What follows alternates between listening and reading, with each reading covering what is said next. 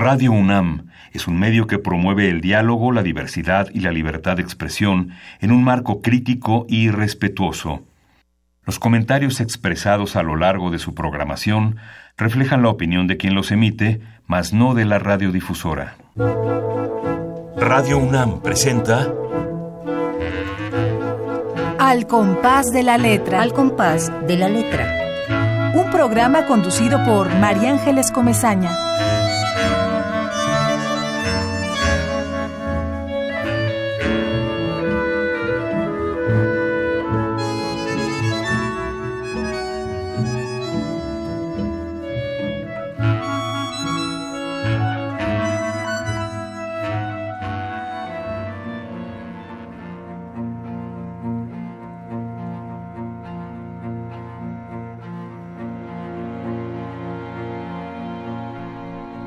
Viento de marzo, viento espada desgarra mi ciudad, viento cuchillo de obsidiana, viento helado de futuros huracanes, viento herida y muerte.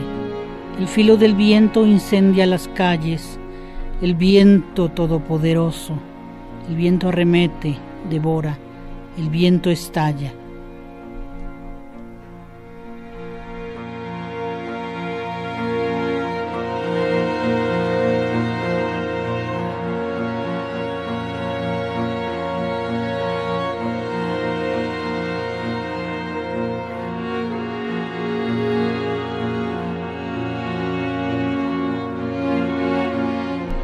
Muy buenas tardes queridos amigos, un jueves de poesía, una invitada de lujo, un poema que nos desgarra, una palabra que va a ser la ruta de nuestra, de nuestra hora con todos ustedes. Muchas gracias por estar aquí con nosotros.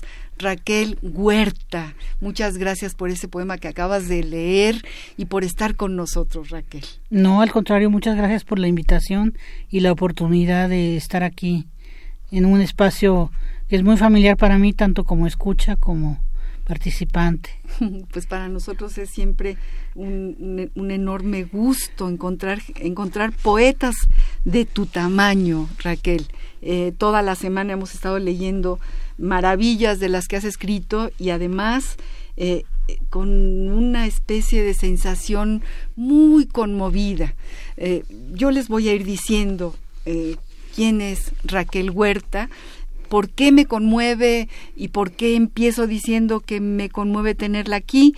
Pues por, por ella primero que nada y por su padre a quien quisimos tanto, tanta gente, Efraín Huerta. Entonces, estar cerca de Raquel es estar cerca de Efraín, es encontrarnos con un montón de libros que ella ha publicado como si fueran caricias a su padre y que nos ha dado a nosotros. Efraín Huerta, Libros y Antilibros, El Gallo Ilustrado, Efraín Huerta, La Rosa Blanca, un librito que es como un joyero, es como una reliquia maravillosa en color rojo con la con la maravilla de imagen de Efraín y ese librero que siempre se le caía en la cabeza a, Nada más una vez. bueno, él decía, y después a ti se te cayó también en la cabeza. Sí, fue la última, de ahí se fue a la calle. Me parece muy bien. ¿Y quién lo había hecho ese librero, Raquel? Pues, este, quién sabe, uno de sus yernos, el poeta Eduardo Lizalde. Eduardo Lizalde fue el constructor de, de, del librero caído. Sí, que él tenía esa hobby de la carpintería. Ajá.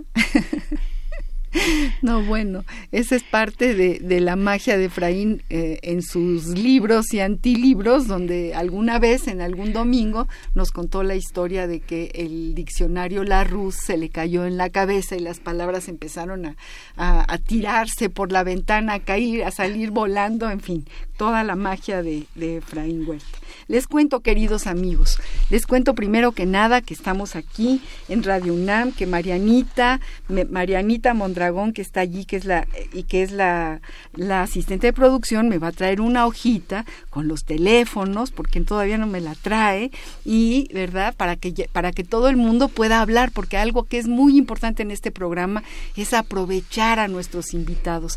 Es la gran oportunidad de entrar en contacto de hacer preguntas y de que Raquel pueda decirnos cómo escribe, por qué se ha dedicado a lo que se dedica, cómo es el oficio de editora y todos sus oficios. Pero bueno, mientras no me traen esta hojita para ya convocarlos más en serio, les digo rápidamente que estamos con una invitada que es mexicana, poeta, escritora, editora e investigadora en humanidades y ha obtenido muchos premios y becas por su labor profesional.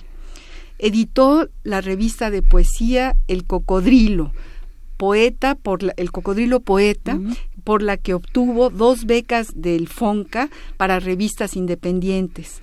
Tiene más de 20 libros publicados, entre los que destacan La Plata de la Noche, poesía, Tramontana, poesía, Los Amantes de Florencia, poesía, Efraín Huerta, El Alba en Llamas, ensayo, y Jorge Cuesta, Una lucidez exasperada, también ensayo, Gonzalo Guerrero, una biografía, otra biografía de Bernal Díaz del Castillo, otra de Diego Rivera.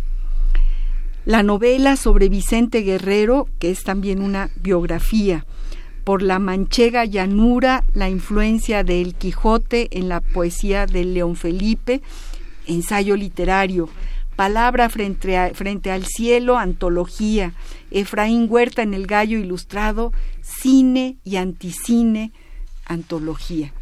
Todo esto y más es lo que Raquel Huerta ha, trabajado durante su, su último decenio o, sus últimos 20 años, eh, en donde ella se ha dedicado realmente a esta labor de búsqueda, eh, de descubrimiento y, y ha sido tan generosa de editarlo y de publicarlo para nosotros. Queridos amigos, nuestros teléfonos en cabina 5523 5412 5523 7682 Facebook Radio UNAM, Twitter arroba Radio UNAM, por favor, háblennos, pónganse en contacto con nosotros. Pablo de Tlalpan, Azucena, Luis Nayeli, Julie, Francisco, eh, Karim, Esther Valdés, Lourdes Ross, Ramiro Ruiz, todos aquellos que sabemos que ahí están, que nos cautivan con su presencia.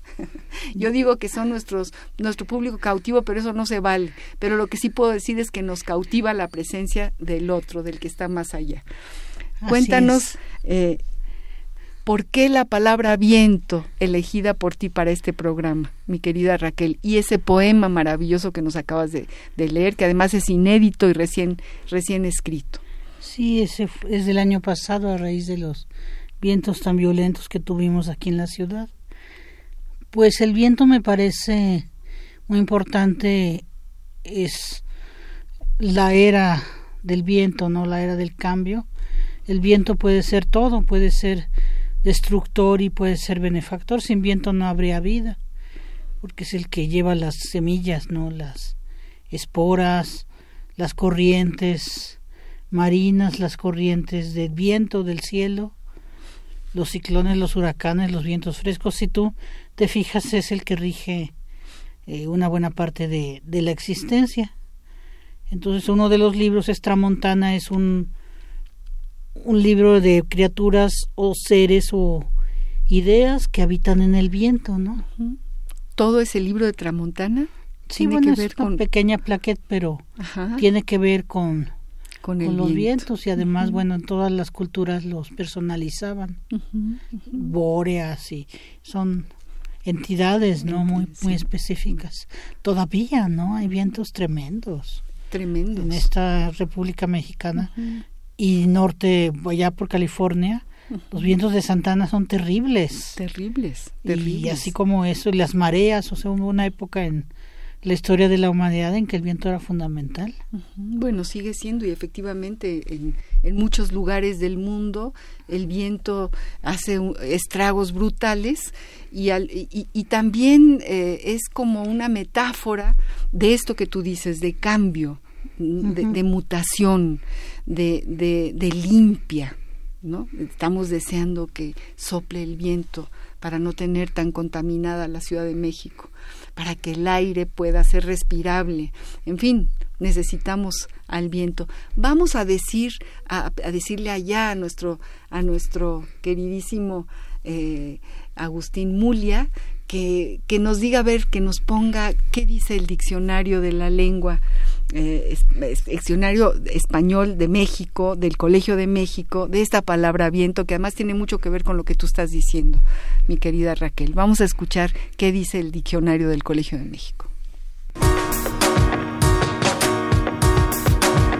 La ruta de la palabra. Viento. Diccionario del Español de México del Colegio de México. Viento. Sustantivo masculino. 1. Corriente de aire que sopla en una dirección determinada, producida principalmente por las diferencias de temperatura y presión que hay en la atmósfera. 2. A los cuatro vientos, coloquial, en todas direcciones o a toda la gente, sin ninguna discreción. Anda contando tus secretos a los cuatro vientos. 3. Viento en popa a la perfección, sin ninguna dificultad. Sus negocios marchan viento en popa. 4. Contra viento y marea. Contra cualquier obstáculo o dificultad. Hay que luchar contra viento y marea para conseguir todo lo que nos hemos propuesto.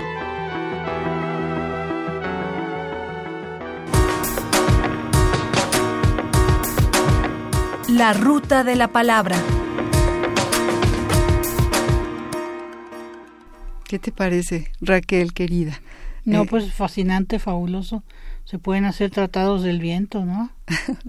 Desde luego, y poemas del viento, y de la mano del viento, y, y, y, muchos poetas van de la mano del viento para escribir sus textos. Y bueno, tenemos a un poeta haciendo el diccionario del español de México, del Colegio de México, que es Francisco Segovia, a quien le mandamos un abrazo a Pancho Segovia, y seguramente ahí mete su, su viento particular en las definiciones, aunque alguien decía que los diccionarios son los cementerios de las palabras, dependiendo si hay un poeta dentro de, de este diccionario o no, ¿no? ¿No te parece, Raquel? Sí, yo creo que, por ejemplo, el María Moliner, pues es una eh, herramienta muy viva y muy fascinante, ¿no? Fascinante. Los diccionarios sí, sí que son fascinantes. Eh, estamos con Raquel Huerta, queridos amigos.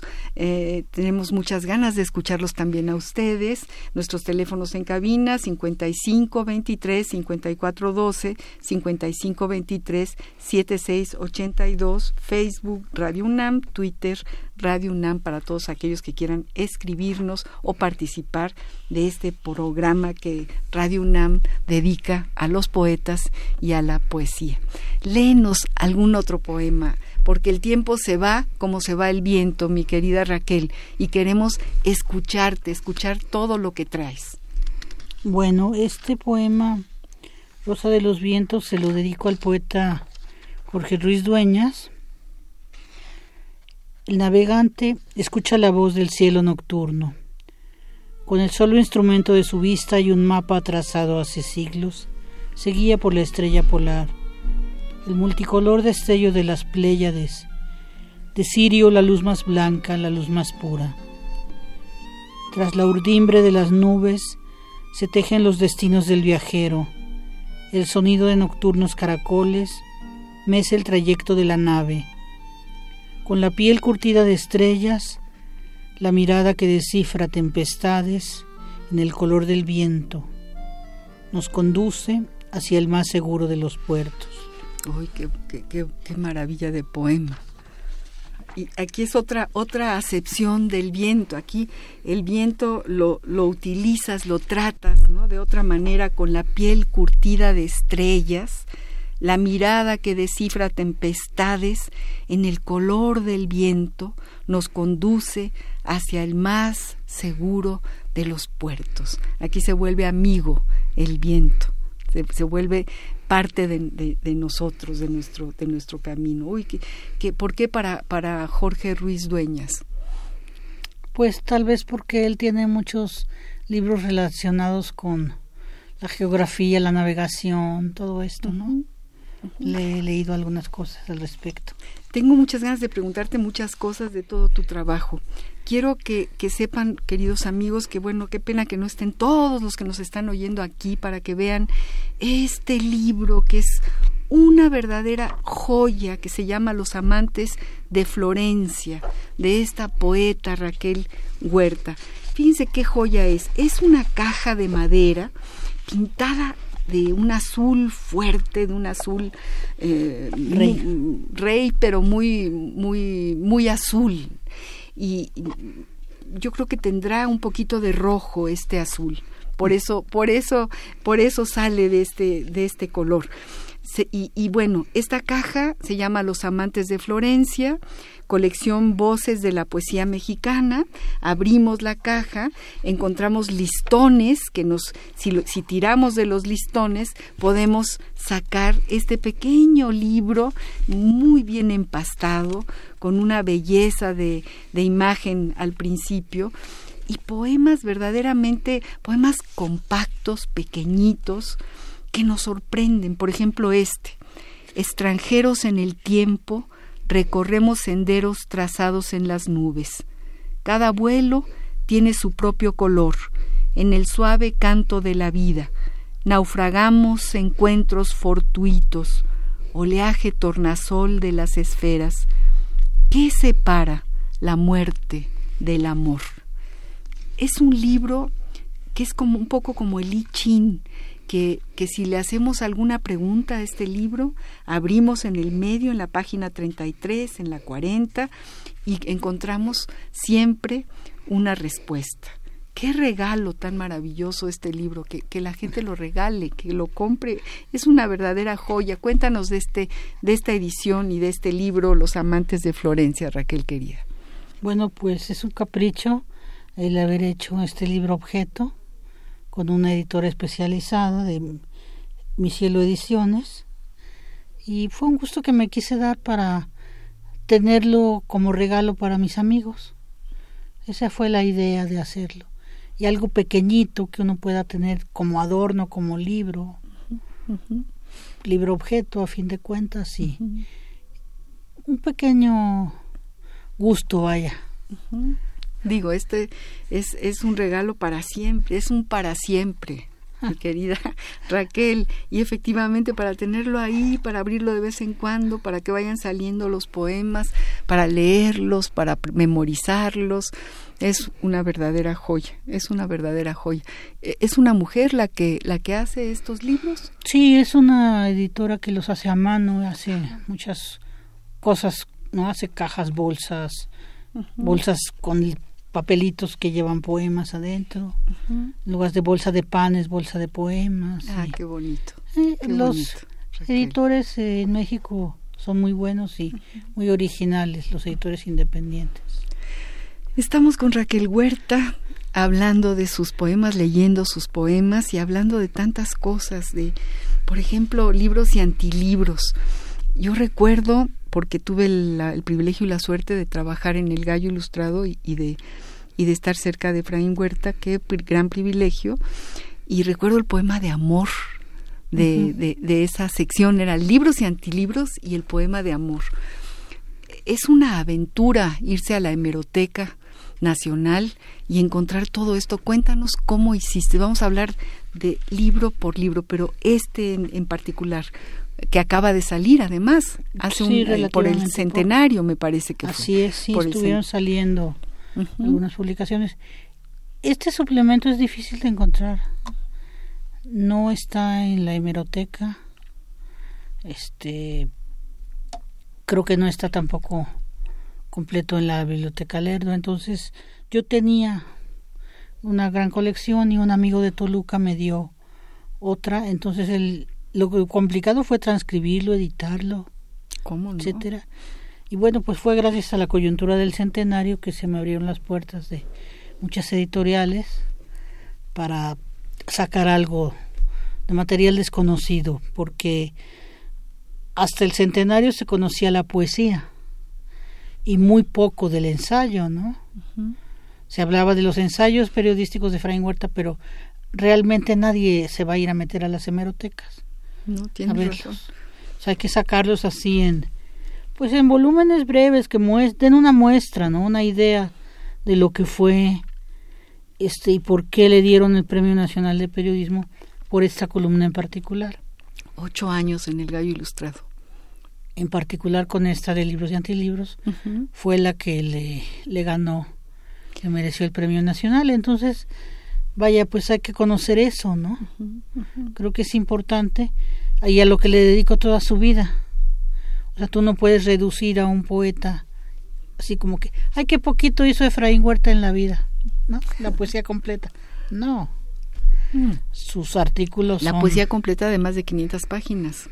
Que, que ya está vuelta a publicar en un libro precioso del, del Fondo de Cultura Económica. Que bueno, te diré que hace falta una edición realmente crítica, una edición con estudio, con cuidado, con detalle. Eso todavía nadie lo ha hecho. Bueno, es que eh, la hija de Efraín Huerta, doña Raquel Huerta, en cada libro que saca de su padre es como una caricia, es meterse realmente en las venas de su, de su propia sangre y ir, ir goteando, goteando poemas. Por ejemplo, en este libro que se llama La Rosa Blanca, les voy a leer un pedacito del prólogo de Raquel porque, porque es importante lo que Raquel hace. Dice, dice, a la memoria de Efraín Huerta, mi padre. La belleza fue preservada. En acervos de papel, investigando, trabajando, explorando, encontré siete poemas de mi padre que llegan desde las polvosas páginas de la hemeroteca. Hacía muchos años que no eran leídos yacían soterrados con su belleza.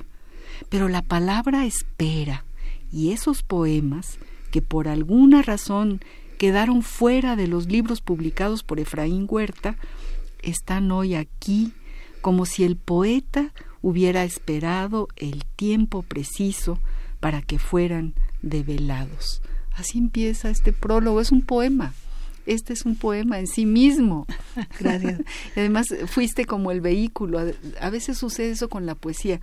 Eh, se escribe, no, no se sabe por qué, de repente la mano empieza a escribir y, y, uno se vuelve eh, e, ese depositario, ese vehículo, seguramente de Efraín Huerta, que donde esté en este momento está aquí con nosotras y, y que, y que te, te, va, te va llevando te va llevando con tu propia mano a escribir esta maravilla. Y aquí rescatas poemas que no están en la antología. No, y que no están en ninguna parte porque algunos de ellos son tres sonetos a la rosa, que él como era, pues él hacía verso libre y practicaba la nueva forma de hacer poesía, pues este, hasta vergüenza le daba que la gente supiera que hacía sonetos. pero yo digo, bueno, seguramente en aquella época recién casado estaba con su primera esposa, pues hacen falta los centavos que te dan los premios, ¿no? Claro. Para los electrodomésticos, esas cosas que necesita uno en la vida. Pero él nunca quiso, decía que era impuro. Estaban en un folder que decía, no sé, no se den a conocer, este. ¿En serio, Raquel? No, no se den a conocer, no, pero no quería, vaya que. Ajá que supieran así, no, pues iban a burlar de él a lo mejor o y, en alguna de las otras cosas que escribes, ya no sé en, cuál de los prólogos, eh, habla justamente del único premio que le dieron, que él lo recibió porque no tenía dinero ese premio y porque la poesía tenía que ser pura, ¿no es cierto? Además. Además, que no podía contaminarse. Pero siendo poemas tan bellos, tan hermosos como son. Hombre, imagínate, es una belleza. Este, por ejemplo, este, bueno, yo quiero leer de los tuyos, pero, pero ahora que estás aquí, es elegía de verdadera muerte. Este es un poema fantástico, fantástico, a la memoria de Rebeca Uribe. Qué cosa, yo nunca había leído una cosa así de Efraín. Una poeta de, de Jalisco, me parece que acabó mm, falleciendo aquí en la Ciudad de México y se metió al medio de los actores, era asistente de María Félix y este hay una mujer que era buena poeta de joven, pero que dejó el, el oficio, ¿no? Pero ahí tu, papá la reivindica, dijo. Ya con ese poema trascendió a la posteridad, ¿no? Sí, exactamente. Así es. Aquí es, es, es verdaderamente, este, y este libro no se consigue, mi querida Raquel. Pues mira, eh, lo editó Mario del Valle con su sensibilidad maravillosa. Mario del Valle. De editor y poeta. Gracias a él también, como tú dices, fue un vehículo más para que estos poemas vieran la luz. Y él estaba fascinado, ¿no? Con la historia de cómo los fui encontrando, cómo fueron apareciendo. Y le dije, Mario, ya tengo siete, con eso vamos a hacer el libro. Es una joya, sí. una joya. Bueno, queridos amigos, antes de, que, de seguir y de ir a una pausa musical, que por allá ya me están diciendo que es el momento de la pausa musical, que vamos a escuchar el viento, el viento en toda la música que, que, que, que habremos de poner en este programa, Raquel Huerta, nuestra invitada, con toda una enorme generosidad, ha traído seis libros para los primeros que llamen ya saben, a los teléfonos 5523-5412, 5523-7682. Son ni más ni menos que los poemínimos de Efraín Huerta. Este es un libro, bueno, por favor, hay que aprendérnoslo de, de memoria. Ediciones Delirio, ¿me decías? No, Verde Alago. Verde Alago. Este es de Ediciones Verde Alago todos eh, planes, todos los hacen para un borroso futuro. Yo los hago para un siniestro pero clarísimo pasado. Efraín Huerta, poemínimos, seis para los seis primeros que llamen a los teléfonos 5523 5412 5523 7682. Vamos a pausa musical y seguimos platicando con Raquel Huerta. Oh, pobre.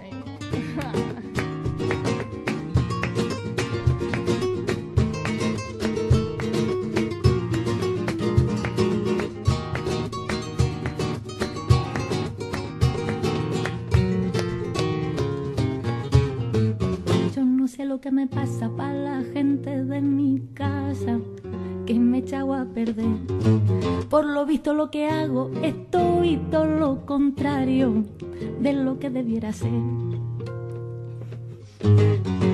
Cuando voy a las reuniones de fiambreras de colores, suscito la compasión. Y entre charlas de recetas, mis amigas me comentan que se me pasa el arroz, que si guapa, que si lista, que me voy a poner muy vista cuando voy a entrar en razón. Pero no saben que yo soy suspiro que en el aire va flotando, que se escapa de las manos y a la suerte de los vientos va navegando.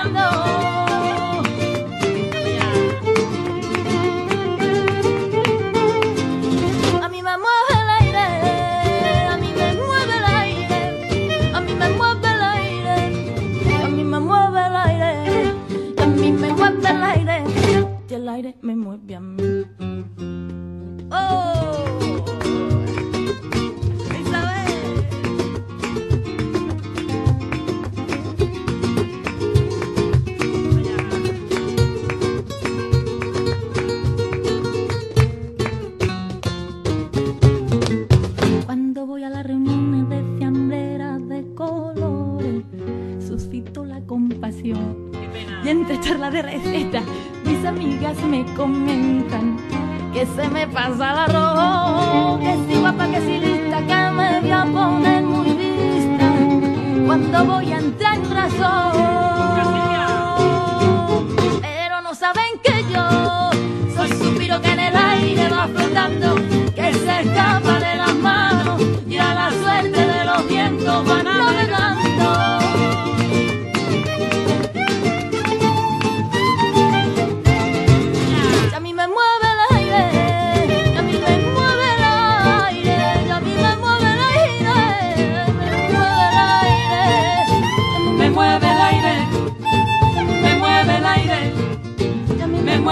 baby.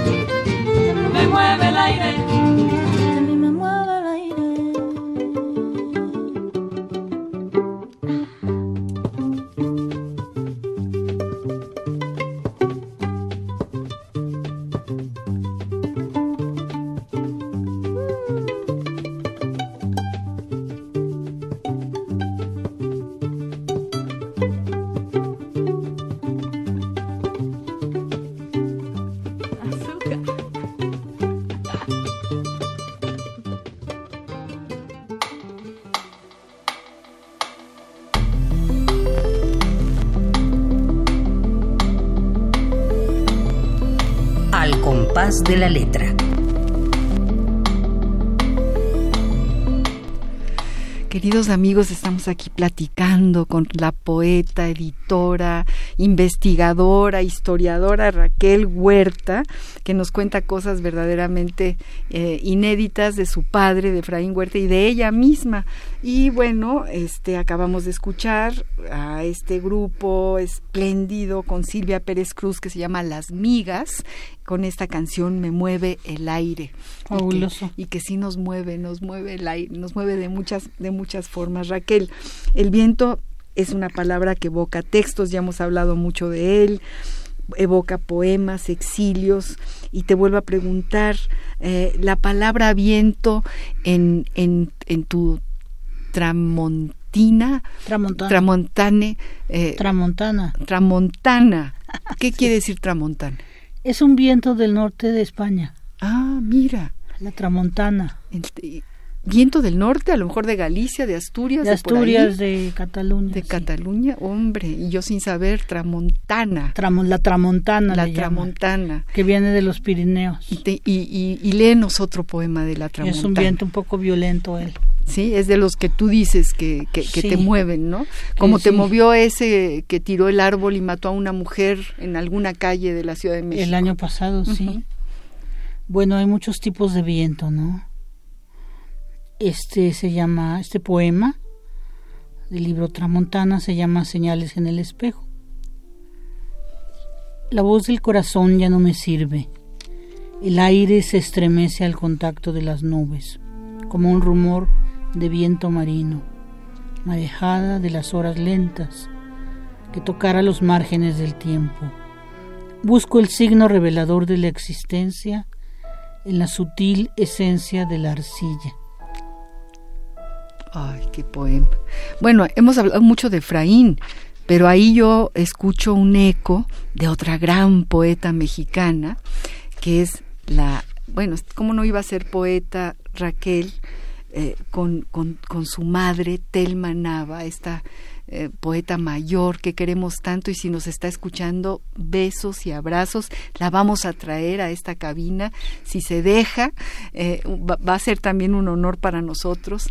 Y ahí oigo un eco de, doña Telma también en tu poesía. Y también te has dedicado a, publicar eh, mm, poemarios y textos de, de esta gran poeta que es tu madre, Raquel. Cuéntanos.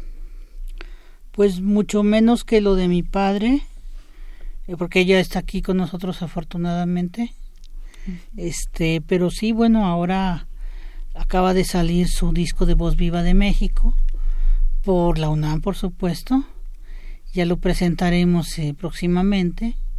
Y sí, pues estuve estudiando más y encontramos un poema inédito más o menos del 64, precioso, y hice el prólogo, el prólogo dejándole a ella la palabra porque pues conocía perfectamente bien la técnica que estaba usando, la innovación que representaba en la poesía mexicana.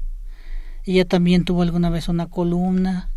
Entonces sí, pues el, la influencia no deja de estar ahí. No, bueno, la influencia y, y, y bueno, la, la, tú te has adjudicado esta enorme responsabilidad y, y este cariño profundo eh, de, de admirar a estos dos personajes de la literatura mexicana y de la vida social de México y política. Eh, por ejemplo, los poemas de tu madre sobre Tlatelolco son impresionantes. Ah, bueno, son increíbles, sí. Uh -huh. Ahora sí, que pues tenemos mira, más que admirar también me daba coraje que me decían, es que tu papá sí, una vez me dijeron, era muy flojo, nada más hizo un libro. no, pues ¿cómo? ¿Cómo?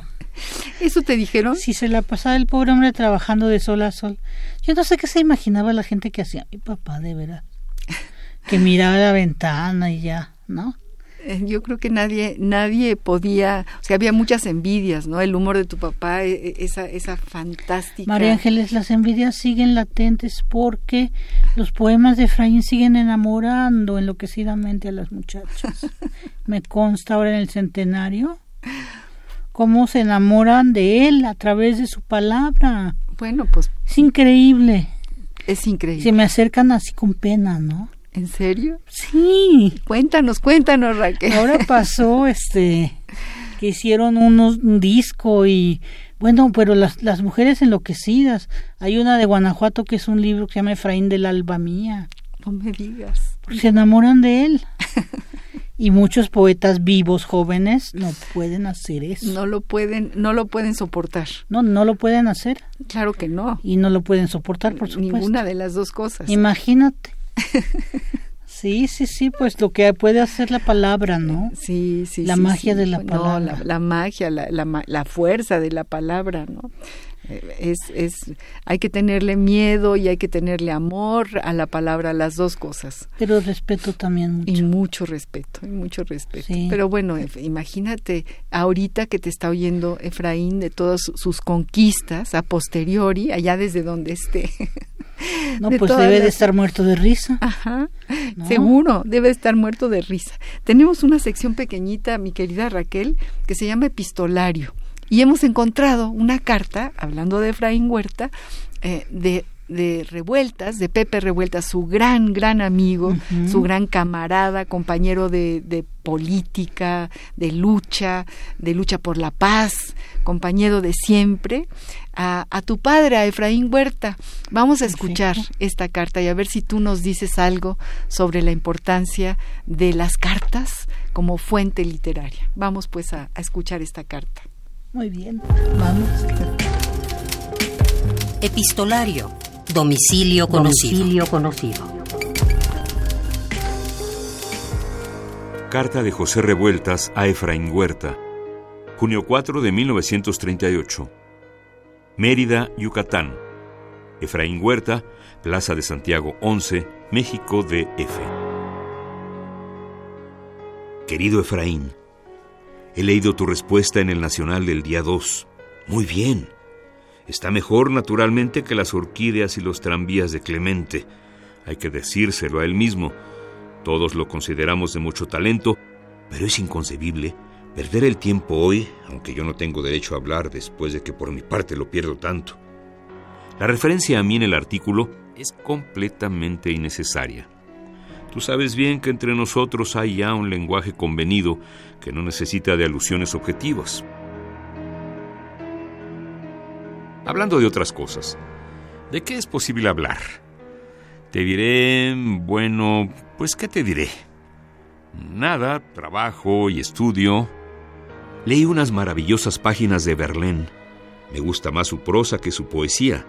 Quizás sea por los traductores un estudio sobre Baudelaire y algunas notas de viaje.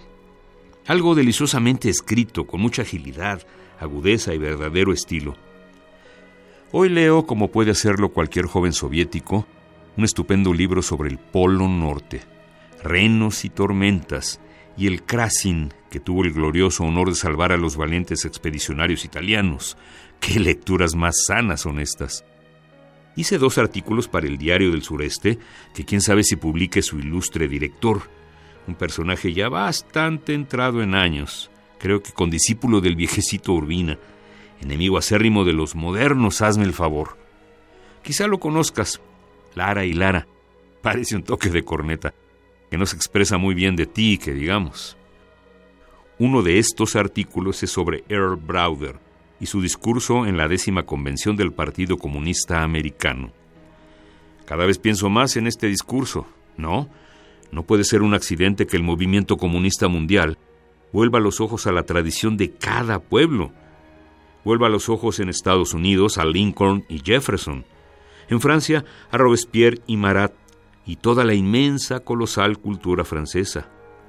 En México, en México, Todavía no hemos sabido volver a las tradiciones realmente mexicanas. No fue por acuerdo del séptimo Congreso. Ha sido una imposición violenta de la vida. Ella se ha levantado por sí misma ante el peligro fascista. Es una simple, natural, extraordinaria rebelión de la cultura contra el fascismo. Por eso tenemos ahí en nuestras vidas de hoy, en nuestra sangre, en nuestra actividad, en nuestros discursos, en nuestras palabras dichas o escritas, una voz tremenda, toda una voz de siglos que nos dicta mejor que la circunstancial y objetiva sujeción a una táctica.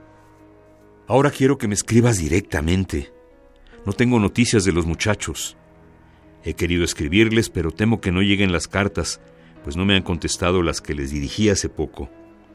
No sé si la revista saldrá por fin o quedó en veremos. ¿Qué problemas tienen en juventudes, etcétera?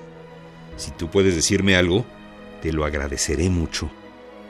Saludos a todo mundo, a Octavio Paz, a Quintero Álvarez, a R&R y Palomilla. Au revoir. Red.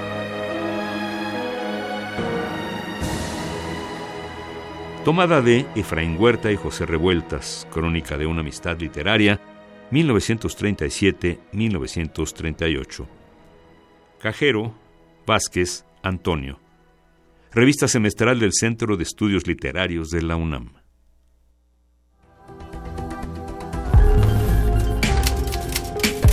Epistolario. Domicilio conocido. Domicilio conocido.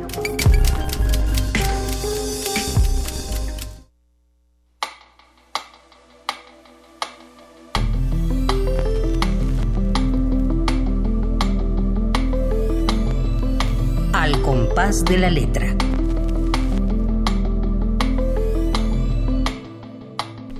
Queridos amigos, estamos platicando con nuestra invitada de hoy, la poeta, la editora, la escritora Raquel Huerta, y tenemos ya eh, esta maravilla de regalos de que ustedes nos llamen, porque eso también es parte de este programa. Irma Cruz nos dice eh, una felicitación a la maestra Raquel Huerta, la escucho con mucho respeto y cariño, un placer tenerla en el programa. Muchas gracias Irma, esa es para ti. Muchas gracias. Gracias Irma.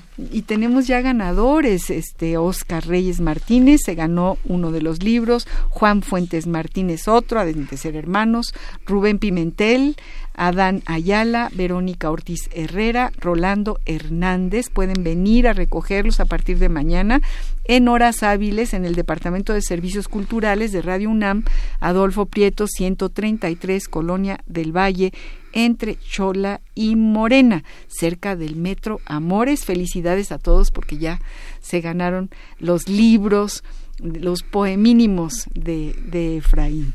Eh, y yo, yo le pregunto aquí a, mi querida Raquel, eh, que, que, yo supongo que todo para ella es una fuente literaria. Eh, tú todavía guardas cartas, tú a ti te parece importante este esta fuente, lo que lo que uno descubre en, el epistolario.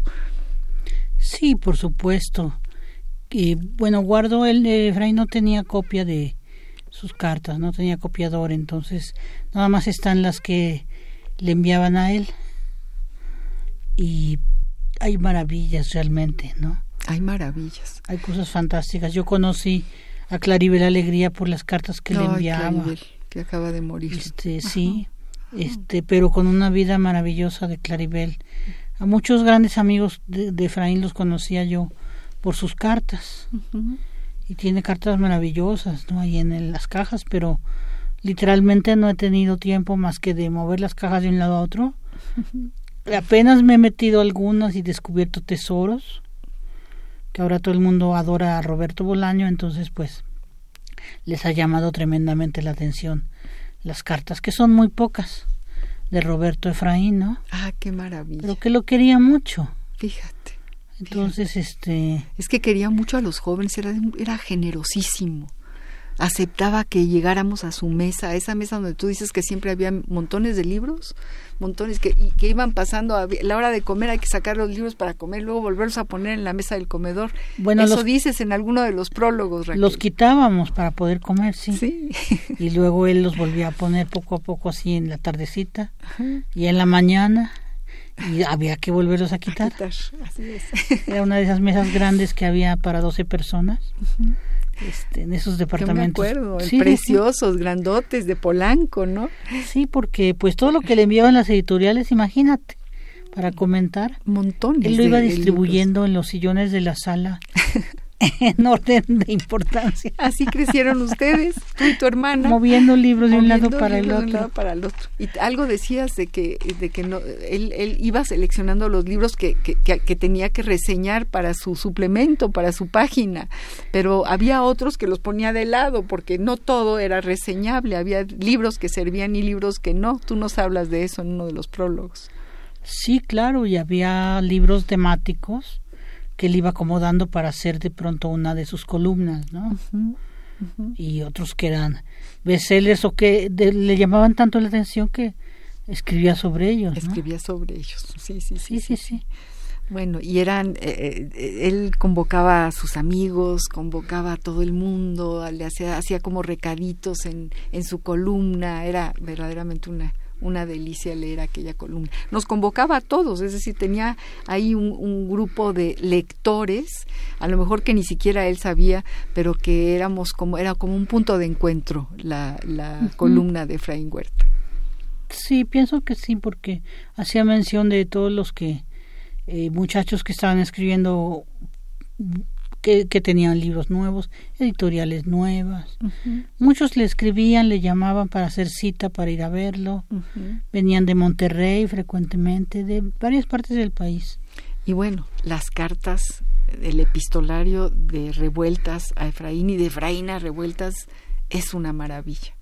Sí, sí, y hay algunas cosas que quedaron de revueltas ahí en las cajas. Que todavía las tienes, ¿no? Y me acuerdo de la caligrafía de Efraín tan bonita y siempre ponía algún dibujito, alguna cosa, ¿no? Con su, con su pluma de tinta negra. Era... Le gustaba mucho y luego sus tintas de colores también. Sí, pues un amor a lo que es la palabra, la edición, los papeles, el tipo de letra.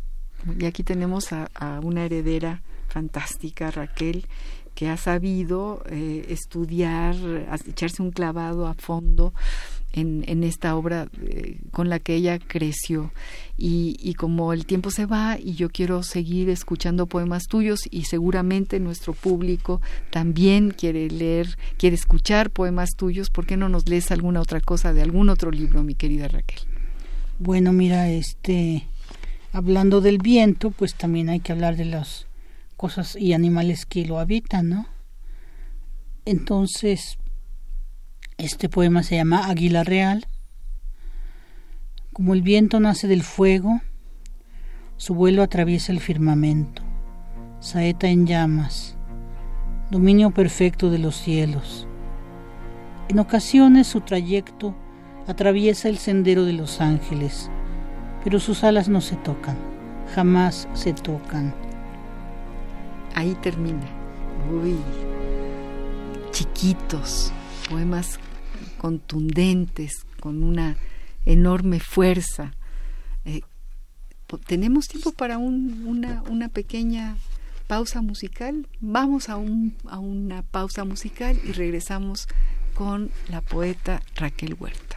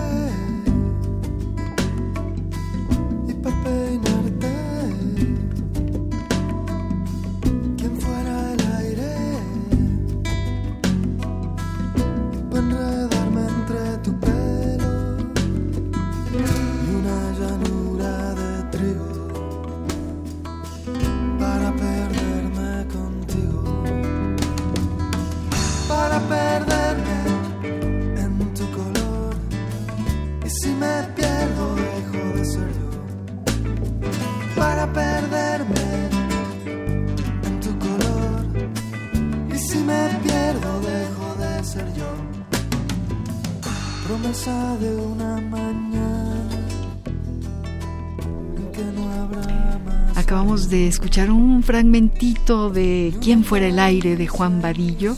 Eh, este, eh, estamos hablando del viento, estamos hablando con Raquel Huerta Nava, esta poeta maravillosa.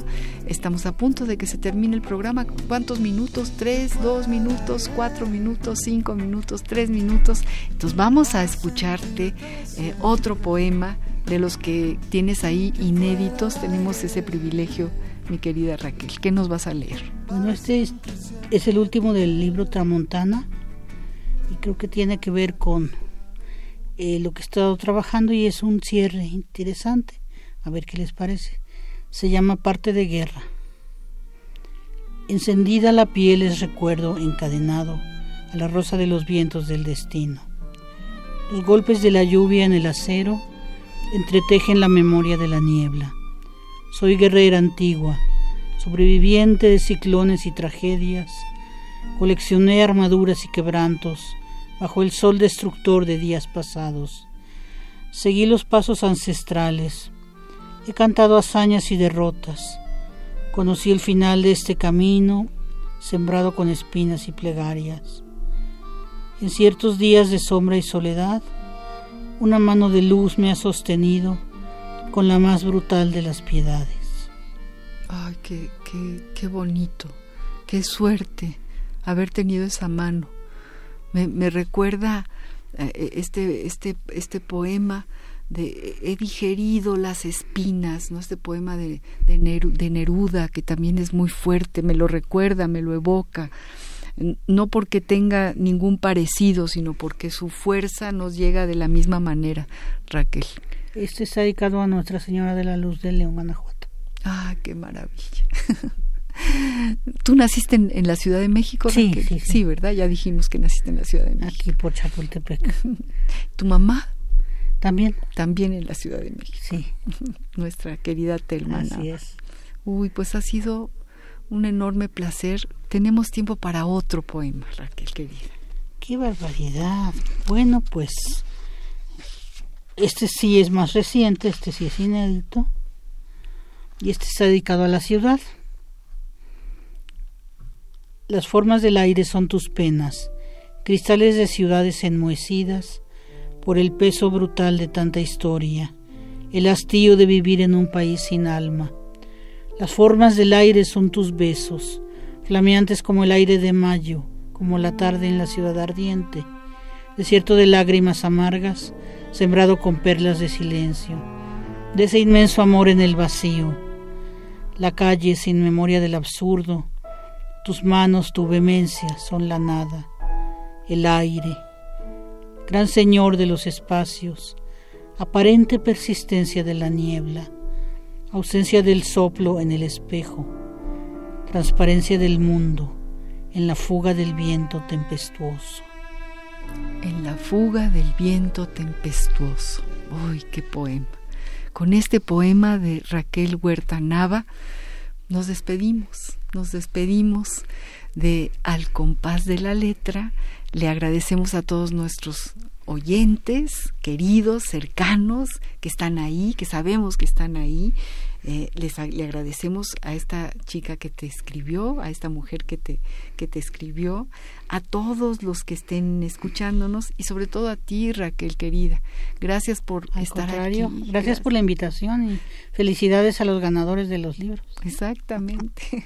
Y gracias por este tesoro, por, es, por La Rosa Blanca de Efraín Huerta, por Canción del Alba, este libro fantástico que tiene una parte de ensayos y otra parte de poesía, por Efraín Huerta, El Gallo Ilustrado, libros y antilibros, por tu libro maravilloso de los amantes de Florencia en esta cajita que tenemos que decir, platícales dónde las pueden encontrar, porque nos están tienen página de Facebook, Mi Cielo Ediciones mi Cielo Ediciones. Y ahí vienen todos los datos de la editora, Mónica González Velázquez, y se pueden comunicar con ella. Vale mucho la pena. Bueno, ya tienen el dato, queridos amigos, a todos aquellos que nos la estaban preguntando. Y bueno, le damos las gracias a don Agustín Mulia en los controles técnicos, a nuestra queridísima Marianita Mondragón y ahora a nuestra queridísima... Eh, Rocío García Rocha, que también está como asistente de producción. Gracias, Rocío. Y desde luego a Baltasar Domínguez, productor del programa. Y un abrazo a todos los que nos oyen. Un gustazo estar aquí contigo. Espero que regreses. y, y que todos leamos a esta magnífica escritora, Raquel Huerta Nava. Gracias, Raquel. Al contrario. muy buenas noches. Radio UNAM presentó Al compás de la letra. Al compás de la letra. Un programa conducido por María Ángeles Comezaña.